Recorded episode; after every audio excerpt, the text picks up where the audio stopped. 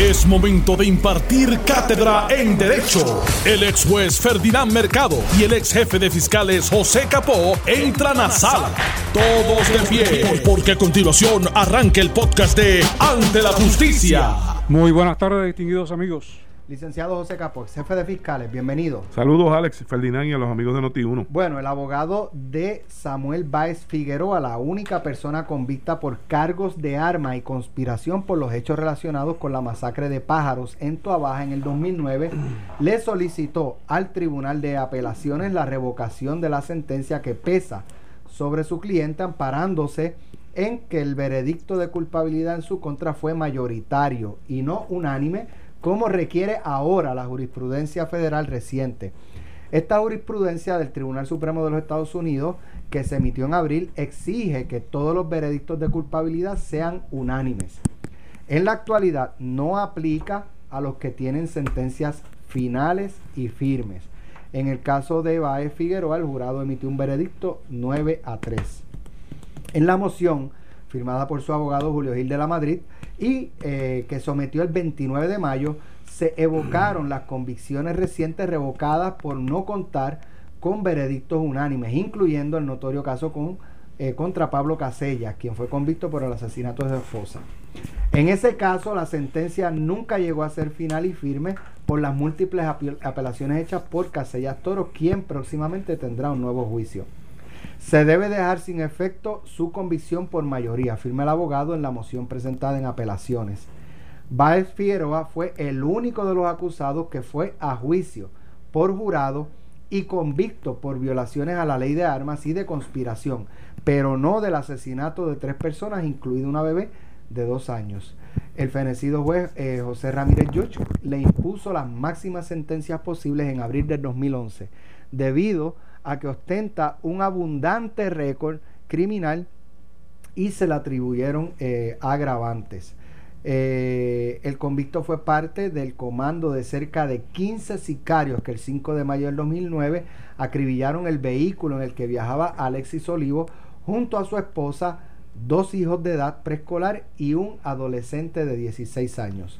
Los sicarios presuntamente vengaban la muerte de Wilfredo Maldonado, Maldonado alias Chino Valencia, un supuesto lugarteniente del presunto capo Bayamonés Ángel Ayala Vázquez, conocido como Ángelo Millones, quien había sido asesinado por Olivo. No obstante, en la matanza murieron Olivo, su hija Adrielis, de dos años, y el adolescente Ángel Vargas, de 16. Claribel Ortiz, esposa de Olivo, y otro hijo de tres años resultaron gravemente heridos pero sobrevivieron. 12 personas fueron acusadas por la masacre, pero los primeros juzgados, Jorge Cruz, eh, Rafael Vélez, Luis Hernández, Jorge eh, Reyes, José Colón, fueron absueltos de toda culpa en un polémico juicio eh, y un veredicto que se emitió por el ahora ex juez Juan José Delgado, quien fue objeto de varias pesquisas a causa de el desenlace del juicio en ese entonces, eh, la fiscal del juicio fue.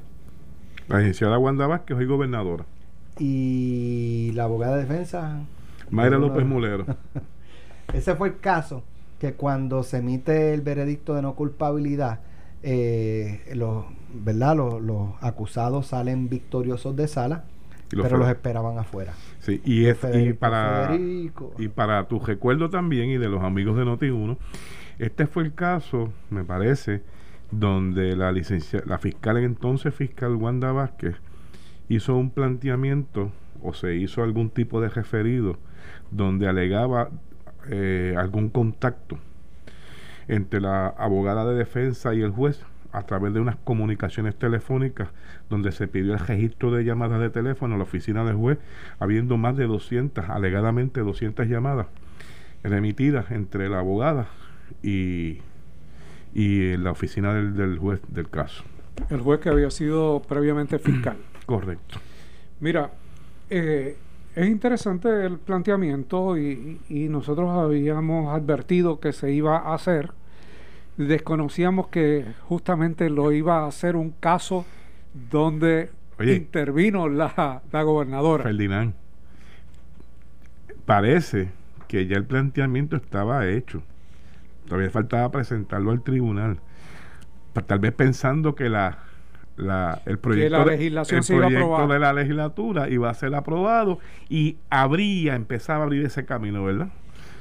Pero este es el otro escenario. El, primero es el de Ramos versus Luisiana, que son los casos que no son finales y firmes. Y este lo que hace es que retrata la realidad de la posible aprobación de una legislación que originalmente fue mm. muy defendida, aprobada en el, en el Senado, muy defendida en la Cámara y de momento frenaron y donde la gobernadora también hizo expresión de que ella no lo iba a firmar, o sea, que ella no creía en esa legislación, que era darle retroactividad a todos los casos, independientemente de que fueran finales y firmes, que no hubiesen sido por eh, un veredicto por unanimidad. Y que hubiese caído este caso de Báez Figueroa. Este hubiese caído sin necesidad de ese planteamiento.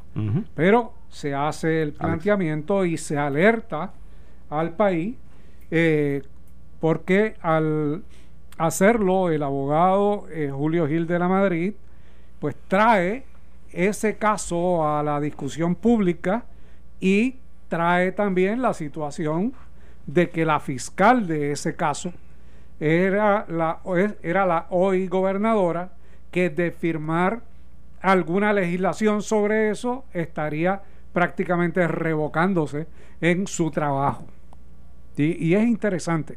¿Cuántos otros están en esta misma situación? Pues eh, desconocemos al día de hoy porque los números no se han sacado y no han sido eh, publicados. Mira, obviamente, si la legislación, como tú bien señalas, hubiese aprobado, aquí tenías el primer caso, donde si se aprobaba la retroactividad mediante la ley, pues tenía el camino expedito para un señalamiento, él y todos aquellos que están cumpliendo sentencias final y firme, ¿verdad?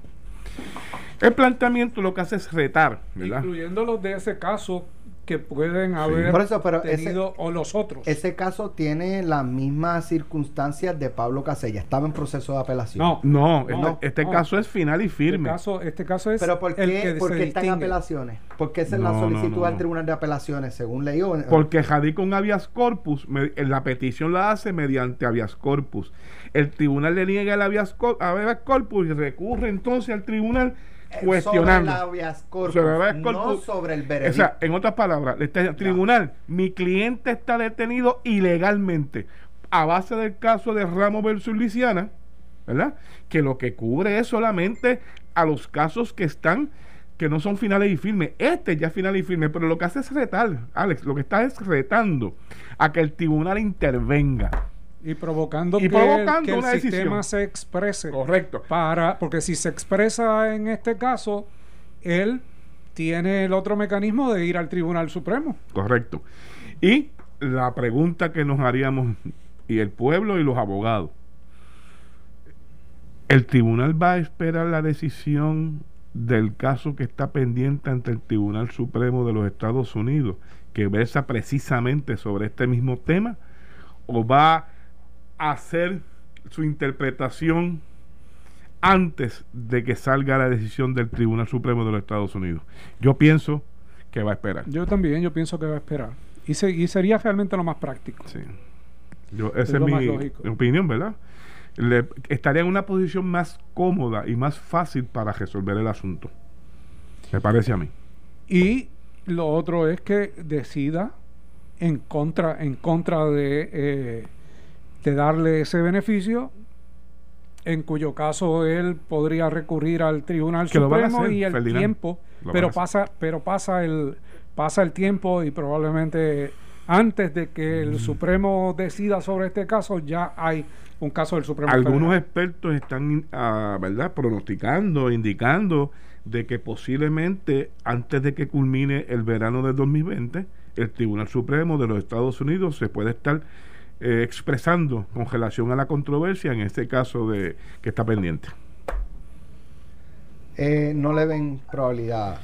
En este momento yo dificulto, mm. y no sé si Ferdinand coincide conmigo. Yo, yo no le veo. Le veo que primero vayan a intervenir y si intervienen, me parece que la posición va a ser denegándolo. Sí. Denegándolo. En este momento. Se acabó. No, porque entonces de la decisión del apelativo. Él va a recurrir. va a recurrir al Tribunal Supremo. Pero se compra el tiempo. En lo que baja el otro caso. de, baja el tiempo. y mientras estés en ese proceso. caso del Supremo Federal. Ahora, si el Supremo Federal determina que debe ser retroactivo, eh, ¿eso saca mucha gente de la cárcel o es se va a celebrar un nuevo juicio, pero te mantienes encarcelado? ¿Cómo, cómo sería? No, no saca, a las personas. Bueno todo lo que se le fijan fianza a esas personas si pueden prestar la fianza que se les fije van a estar bajo las condiciones probablemente mm, de, que estén en su casa en restricción domiciliaria y, haya alguna medida de control pero pero también a la misma vez de libertad para que se pueda realizar el, juicio. Pero no necesariamente van a estar ven una aglomeración de casos en los tribunales. ¿Por este planteamiento? Sí, sí lo... No, si el Tribunal Supremo determina... Sí, oh, definitivo, eso es una avalancha. Definitivamente.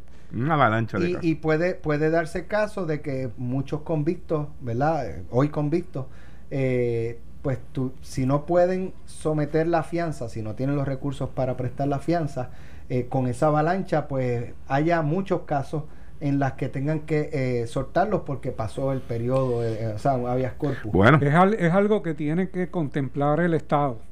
El Estado tiene que contemplar los recursos que tenga, la asignación de esos recursos para evitar que pasen los términos y que le presenten habeas corpus tras habeas corpus para que eh, salgan. Eso no significa que no se les haga el juicio eventualmente pero entonces estarían ya sin eh, las eh, medidas de protección, la mayoría de ellos. Esto va a tener un efecto dominó, a tu pregunta, Alex, porque si viene esta avalancha, el Departamento de Justicia, la Fiscalía de Puerto Rico, tiene que empezar a, a recopilar toda la evidencia de todos esos casos y sabemos y podemos anticipar que habrá una cantidad de casos donde el Ministerio Público no tenga no pueda volver al, proceso original de celebrar un nuevo juicio. Y eso va a tener unas consecuencias. Si el tribunal, si el Ministerio Público no cuenta con la prueba, puede reproducir alguna, porque obviamente los testimonios sí se pueden traer por, por la regla de no disponible, de una regla evidenciaria que permite, si se le prueba al tribunal que ese testigo hoy en día no está disponible, pero en una ocasión anterior, tuvo la oportunidad de declarar bajo juramento y estar sujeto a ser contrainterrogado por el abogado de la defensa o los abogados de la defensa, ese testimonio, esa grabación donde se perpetuó el testimonio de ese testigo se puede traer. Ahí no habría ningún problema. El problema es en la evidencia, los documentos, evidencia física. Hay que ver si está o no disponible análisis químico y ahí es donde podría entonces estar detenido con un proceso donde los términos para celebrar un nuevo juicio están corriendo. mucha de esa prueba ha sido decomisada y no se podrían hacer eh, nuevas evaluaciones y nuevos análisis para presentarlos al tribunal y los viejos pues correrían el peligro de no admisibilidad eh, por eso decíamos en una interacción que, que tuvimos hace algunos programas atrás, que eh, con toda probabilidad, pues eso llevaría a que los tribunales eh, ampliaran ese espectro de presentación de evidencia. Claro, tiene unas limitaciones por los casos federales previamente decididos, por los casos del Tribunal Supremo y sobre los derechos de los de los eh, acusados. E, ese es este planteamiento, Alex. Fíjate que ya este ya se está haciendo para los casos final y firme. Aquí ya vino uno y lo jetó, lo quiso traer a la palestra a la palestra pública y ante el foro del tribunal para obligarlos a expresarse. Ya olvídate de la legislación porque sabemos que está detenida para la retroactividad. Pues aquí ya uno lo jetó. Y no dudes, que es lo que han dicho otros profesionales en el derecho, que el próximo planteamiento que posiblemente estemos escuchando a raíz de la decisión de Luisiana, que no tiene nada que ver, pero hasta dónde lo van a extender, podría ser el que, mire, cuando yo renuncio a mi jurado al derecho a jurado, no, lo hice inteligentemente porque nunca me advirtieron ahora que ahora tiene que ser unánime, por lo tanto, si yo llego a saber eso, yo entonces hubiese escogido, por en vez de mi, caso, verlo en aquel momento. sería por los pelos. Pero que, pues, es que es la invitación, es los posibles planteamientos que van a empezar a salir. Que a nosotros nos preparan para traer cosas aladas por los pelos, como tú dices que es la distinción del derecho. Y cómo tú lo defiendes y lo argumentas. Exacto. Y, y, pues obviamente eso te provoca ser lo más creativo posible para plantearle eh, al tribunal una nueva posibilidad. Y siempre existe eh, la oportunidad de que alguien te lo compre. Mira, en el caso de que el Tribunal Supremo de los Estados Unidos falle a favor de la retroactividad. Eso es como el, el, ejemplo que, escuché más, eh, que me llamó mucho la atención, fue el de, el de, el de José Sánchez Acosta, eh, con, con, ¿verdad? Fue una analogía, que por ejemplo, eh, qué sé yo, este, los juegos de baloncesto de tal fecha en adelante, se comenzó a dibujar una línea y era el tiro de, tres puntos. Y entonces este equipo pues eh, puede alegar, bueno, yo no me llevé tal premio en aquel entonces porque no existía el tiro de tres puntos y si hubiese existido el tiro de tres puntos yo hubiese, hubiese anotado varios puntos adicionales y hubiese ganado. hubiese contado y hubiese ganado. Esos, esos, esos, esos juegos me los tienen que adjudicar a mí. bueno, es, creativo y existe la posibilidad de que alguien diga, caramba, mira, nunca lo había pensado y tienes razón surge en esto mismo que estamos eh, hablando, el planteamiento de los veredictos unánimes. Pues es un planteamiento que se hace, se hace, se reitera hasta que llega el momento de que se compra y se decide. Tal vez, eh, tal vez por 72 años tuvo en minoría cualquier determinación respecto a ese tema. No tiene nada hoy que se perder tu punto. Hoy se convirtió en mayoría. No, no, al contrario. Se convirtió en mayoría. Tienes mucho que ganar si, si tú consigues en un planteamiento, por ejemplo, tú consigues que te lo decidan en contra, pero que haya una división del tribunal 5 a 4. Tú vas a seguir insistiendo. Tú vas a ser, claro, el próximo que lo plantee tiene una gran oportunidad de variar ese voto que estuvo en los 5 para que se mueva al otro lado o que, que cambie el juez. ha surgido situaciones donde los jueces se retira el juez, se retira ese juez, pues, pues, pues, nombran otro y ese otro está en el bloque distinto al original. El más, yo creo que el vivo ejemplo es Road versus Wade. Que ahora se plantea que como está constituido hoy el Tribunal Supremo de Estados Unidos, si alguien hace una reclamación y llega hasta el Supremo, revocan la determinación eso pasa, de eso pasa, eso pasa, Y puede pasar, ¿sabes? Puede pasar porque estamos hablando ahora de un tribunal más mucho más conservador que, el, de, que el de los años 70. Ultra conservador. Y están hay gente que apuesta a provocar el caso. Eh, a buscarlo. un milagro que todavía no haya. Debe estar, no, debe estar, debe estar, debe estar en, por lo menos de, los 50 estados, 35 deben estar explorando la posibilidad de cómo, de cómo, llegar arriba. y, el asunto es que ya no depende de las elecciones. No, es un nombramiento de por vida. que Trump pierda las elecciones y en enero tenga que entregar a Joe Biden. Eh, la constitución del Supremo ya está hecha. Sí, o sea, para que eso cambie, ¿cuántos años más hmm.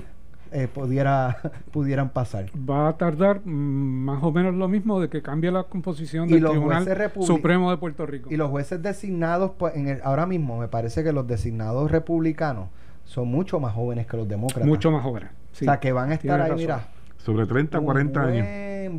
allá no es como aquí, ¿verdad? Aquí a los 70 Allá es de por vida. Allá. La, la aquí, jueza. Aquí, es de por vida hasta los 70 años. Una de las juezas ahora es bien viejita. Sí. Sí, este. Hanger. El nombre. Gets, Ruth Bader. Eh, el apellido. la que, decidió, la que decidió el caso de, de, de, de, los agentes federales. mismo nos escribe Eddie. Es la, la jueza eh, que, que, más eh, ha emitido opiniones de derechos civiles. Nos buscamos, buscamos el nombre ya, ya mismo. Vamos a hacer la pausa y regresamos en breve ante la justicia. Estás escuchando el podcast de Ante la Justicia de Noti1630. Ya estamos de regreso aquí en, en, el programa. Tenemos en línea telefónica al portavoz de la Junta de Supervisión Fiscal, Eduard Sayas. Eduard, ¿cómo estás? Bien, y tú, Alex, saludos, gracias por la invitación y saludos a los demás panelistas. Bueno, aquí está Felina Mercado y José Capo conmigo. Saludos, buenas tardes. Saludos, Felina, saludos, José, un placer. Bueno, hay un pleito eh, por parte de la Junta de Supervisión Fiscal demandando al gobierno de Puerto Rico para que entreguen una documentación relacionada a la compra, al intento de compra de pruebas COVID. No sé si fue al intento o es de todos los contratos que se han dado, eh, los que sí, los que no. Eh, son, son todos, Eduardo. Mira, aquí este, se incluyen, eh, el, ustedes conocen el de Apex, se incluye el de 313 LLC, también se incluye el de Maitland y el de Puerto Rico Southern Medical. Bien, eh, ha dicho el gobierno de Puerto Rico, ha respondido, por lo menos en, en la cosa mediática, que ellos entregaron todo lo que les pidió la Junta. Mira, Alex, déjame, déjame explicarte. Ellos, en efecto, como, eh, como bien señaló Omar, entregaron eh, cerca de mil documentos, ¿verdad? Eh, cuando inicialmente la Junta solicitó esta documentación.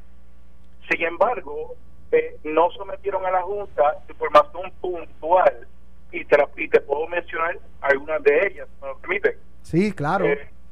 pues mira, todo la, toda la comunicación que hubo entre estas compañías y el gobierno previo a marzo 26, por ejemplo, los eh, correos electrónicos, cartas, memorandos, propuestas, eso no se incluyó en la información esta que ellos entregaron de mil documentos.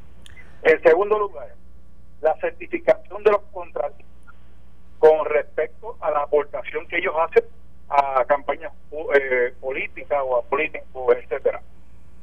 Igualmente, eh, nos quedamos esperando por el análisis, si alguno, que se hiciera, ¿verdad? Con, eh, con, la, con la propuesta que entraron estas compañías, hubo un análisis de parte del gobierno para que ellos suscribieran esos contratos. Ese análisis no lo tenemos. Órdenes de compra en algunas de las instancias no en todas, pero en algunas es cómo llegó la propuesta, y este es el quinto, cómo llegó la propuesta, ¿verdad? Esa propuesta de las cuatro compañías al gobierno. Fue a través de una licitación, eh, se seleccionó, quién lo recomendó, cómo se recomendó. Eso tampoco lo tenemos. Hay al menos, eh, Alex, te he mencionado cinco, eh, cinco documentos que no tenemos. Ok. Eh, y, y ustedes antes de ir al tribunal le dijeron, miren, eh, nos entregaron casi todo, faltó esto. Alex, eh, debo decir, eh, se intercambiaron cerca de siete comunicaciones escritas, al menos escritas, además de las comunicaciones que hubo verbalmente. Este, digamos, esto lleva cuánto, dos meses, ¿verdad, este Alex? y, y, lo, y lo que desea la Junta es entender cuál fue ese proceso, cómo se llevó a cabo, eh, para dar unas recomendaciones y no vuelva a ocurrir. Este, recuerda que cuando esto se dio, eh, nosotros, la Junta, debo decir, se enteró en ese momento y, estos son contratos que superan los 10 millones. Que según la política ¿verdad? que tiene la, la Junta, la política de revisión de contratos, todo contrato supera los 10 millones debe someterse a la Junta para su aprobación previo a que se suscriba. Y eso en este caso ocurrió, Alex. José. Sí, Eduardo, buenas tardes, te habla José Capó, saludos. Saludos, José, saludos. Gracias. Mira, le pregunto, eh, si, si la información específica que los miembros de la Junta interesan que el gobierno supla, según usted nos ha dicho en la tarde, eh, no la tienen, tienen que certificarle de que no tienen la misma, ¿verdad? Hay que certificarla. correcto. Correcto. Y le pregunto, eh, el portavoz del gobierno ante el requerimiento que ha hecho la Junta sigue siendo el... Don Omar. El don Omar, ¿verdad? Omar eh, Marrero. muchas de las peticiones eh, se hicieron a través de Omar y otras se hicieron directamente a la agencia que estaban involucradas. Ahí va mi pregunta, este, precisamente, porque escuché que había alguna documentación que el, directamente el Departamento de Salud le estaba respondiendo a la Junta con relación a la solicitud que tenía que ver con el Departamento de Salud. Y ahí me trajo una confusión si había un solo portavoz o se le estaba pidiendo también directamente a la agencia. Se, ha solicitado eh, tanto a, a ¿no? que, que a través de Omar, y si también se ha hecho acercamiento a las agencias. Bien. Y hasta ahora la expectativa que se tiene, ¿hay algún un, deadline que, que, se tenga, verdad, en la demanda? Eh, ¿O ha habido, después de la radicación de la demanda, ha habido algún tipo de comunicación que permita que una expectativa de que la Junta pueda recibirlo y finiquitar la, la situación de, en el tribunal? Pues mire, eh, licenciado, lo que tenemos ahora es lo, que se ha dicho en el medio.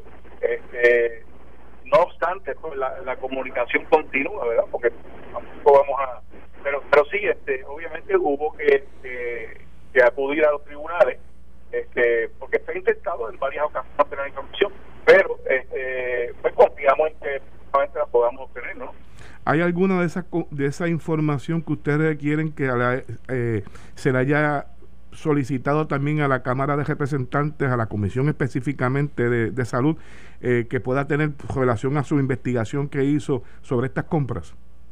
Pues mira, eso mismo me preguntaba el otro día otro compañero.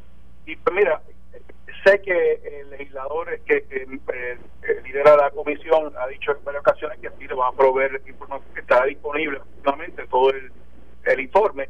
Este, pero aún así, eh, promesa permite ir directamente a quien suscribió el, el contrato. No es necesario, digo, en este caso, pues no fuimos un tercero, sino fuimos directamente a la agencia que suscribió el contrato, que, que debería, eh, al final de cuentas, proveer la información. Sí, no, ah, eh, le hago la pregunta porque vamos a partir, En, un caso hipotético que se le certifique una información que no que, diga que no existe, sin en algo posteriormente en la, en la, en la investigación de la Cámara como parte de los documentos en la comisión, sí puede existir la documentación. Mira, y, y, le digo, eh, como he dicho antes, la, información y la, y la indagación que ha hecho la Cámara pues muy, oye, es favorable, ¿no? Y estaremos mirando hacia allá también. Pero eh, según esta, esta política de revisión del contrato, pues uno va directamente a suscribir el contrato, ¿no? Que, en este caso fue eh, salud, pues creo que eh, de emergencia. Edward, eh, te pregunto, Ferdinand Mercado te habla.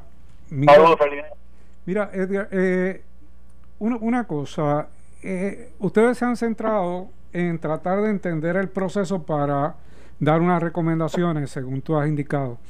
Pero te pregunto, ¿es la única instancia que ha llamado la atención de la Junta en términos de transacciones en los últimos tiempos?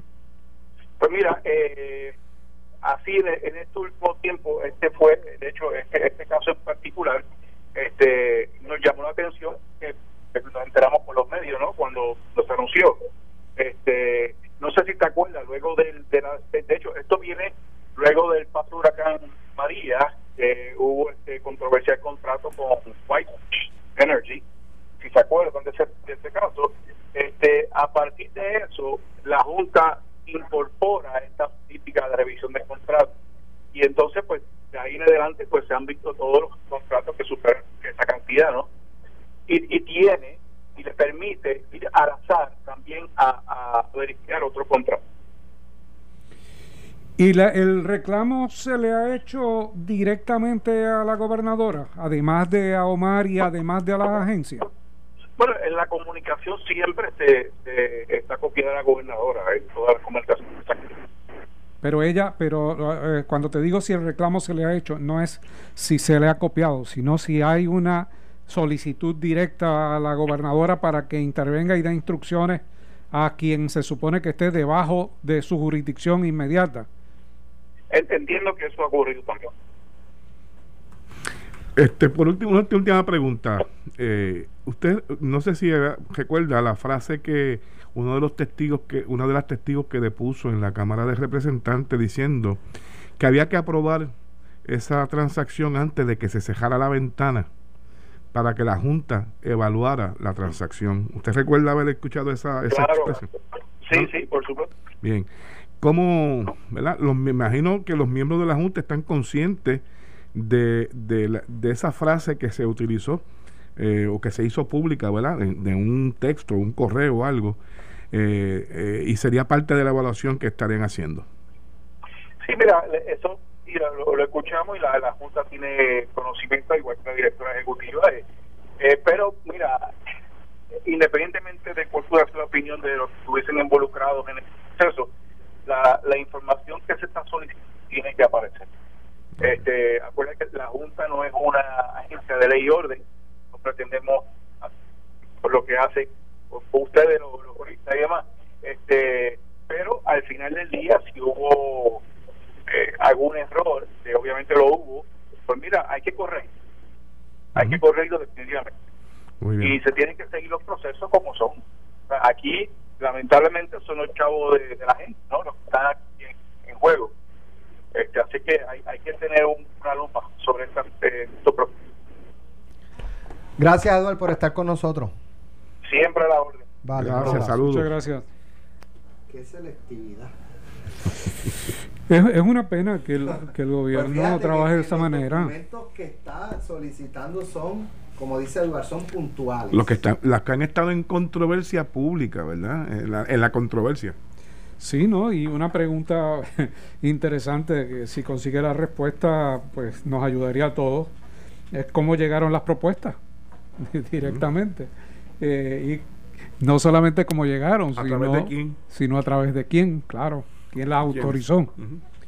Eh, yo imagino que, que la Junta logrará tener esta información, pero no tan rápido como eh, uno puede esperar, porque se trata de un procedimiento judicial. Pero fíjate, Ferdinand, yo pienso que si quieren apagar el fuego, porque después de que esto, esto estaba ya que no se hablaba públicamente, la demanda de la Junta acaba de encender nuevamente otro, otro tema, el mismo tema. Lo trae nuevamente a la relevancia del no, reactiva, reactiva, la investigación. Por lo tanto, también. el gobierno tiene que buscar cómo aplacar este tema ya. O sea, seguir esperando a que el tribunal ordene es, es de una semana, dos semanas, tres semanas posiblemente, ¿entiendes? Tienen que acabar esto y darle información. Sí, y, esto tiene que, ser, que surgir relativamente rápido. Eh, fíjate que esta demanda de la Junta le coloca una mayor responsabilidad al representante Juan Oscar Morales, presidente de la Comisión de Salud, porque él tiene que rendir un informe que había dicho que lo iba a rendir a finales de junio pero también había, dicho que no iba a continuar la investigación y la próxima semana ya anunció vista de, de 313 específicamente. Si él toma esta demanda y, la y, eh, y los documentos que se solicitan y él tiene respuestas sobre esos documentos puede incorporarlo al informe. a su informe y poner eh, de manera colateral a la Junta en condición para que se le suministren la información u otros documentos que no han logrado hasta este momento y documentos también que la comisión podría solicitar que son o pueden ser consonos con los que se solicitan en la demanda de la Junta porque por algo la Junta los está solicitando. Así que, que, se, se puede complementar una, una con la otra y ayudarse sin necesidad de que lo coordinen, pero ayudarse para que surja la verdad. Esto es un caso que no le debe, no, debería tomarle mucho, si es como lo plantea, ¿verdad, Edward? Que no tengo por qué eh, dudar, pero eh, viendo un poco el comportamiento de, del gobierno eh, en distintas instancias respecto a la transparencia, eh, yo le creo a Eduardo. sí, sí, sí, Uno debe pensar que sí, que es así. Este, no, no, y eso, es, eso, es, eso es Omar Marrero, Omar Marrero decir, ¿cómo es que, que cuáles documentos se me quedaron? Este, mira, fulano, consígueme estos documentos y entrégaselos. Es que no hay necesidad de provocar una demanda. Realmente. Si tú suministraste si suministraste miles de documentos, como, como eh, ha dicho Edward, y faltan unos precisos. No importa la cantidad, pueden ser mil, dos mil, que, que entregue los precisos, los, precisos, que, que, están solicitando. Pero es dilatar lo que tú dices. Ok, con que si al final del día vas a tener que entregarlo, pues para cuál es el, el qué provecho tú le sacas a dilatarlo.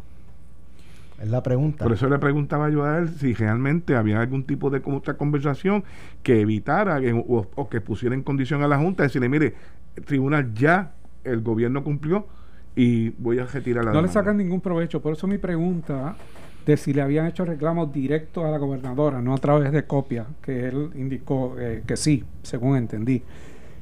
Porque es tan sencillo como que la gobernadora diga, mire, suministre los documentos que le están solicitando. Omar coordina que esto le llegue a la Junta en una semana. Y ella escribir una carta a la Junta, ha dado instrucciones para que se le suministren los documentos solicitados por ustedes en el término de una semana. Ya, bien sencillo. Ahora, ¿por qué ella no actúa de esa manera? ¿Quiere ella dilatarlo también? ¿Para qué? ¿Cuál es la conveniencia? que puede tener. Yo entiendo que ninguna opera en contra de ella, opera en contra de ella y va a explotarle en la cara a todos. Todo lo que no han querido entregar, al final del día terminan entregándolo.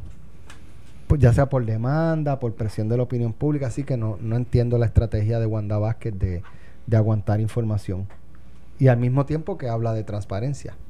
Porque no sé si fue los otros días, estaba hablando de, de la eh, confianza, que, que, ella se ha encargado de eh, restablecer la confianza en el gobierno. Volvemos a lo mismo, Alex. De hecho, Ricardo Rosselló decía lo mismo. Porque son las expresiones, pero en la ejecución no, no es lo mismo. la, ejecución. la expresión es de confianza y la ejecución es de desconfianza. Eh, es lo que bien digo y lo que mal hago. Ese proceso que es de política tradición extremadamente tradicional y que lleva a que todo el mundo eh, se cuestione, aun cuando sean adeptos de, su partido, aun cuando inicialmente pudieron haber haberla respaldado, aun cuando puedan pensar que ella es una opción, pero crea una suspicacia y eh, eso es fatal en términos de credibilidad.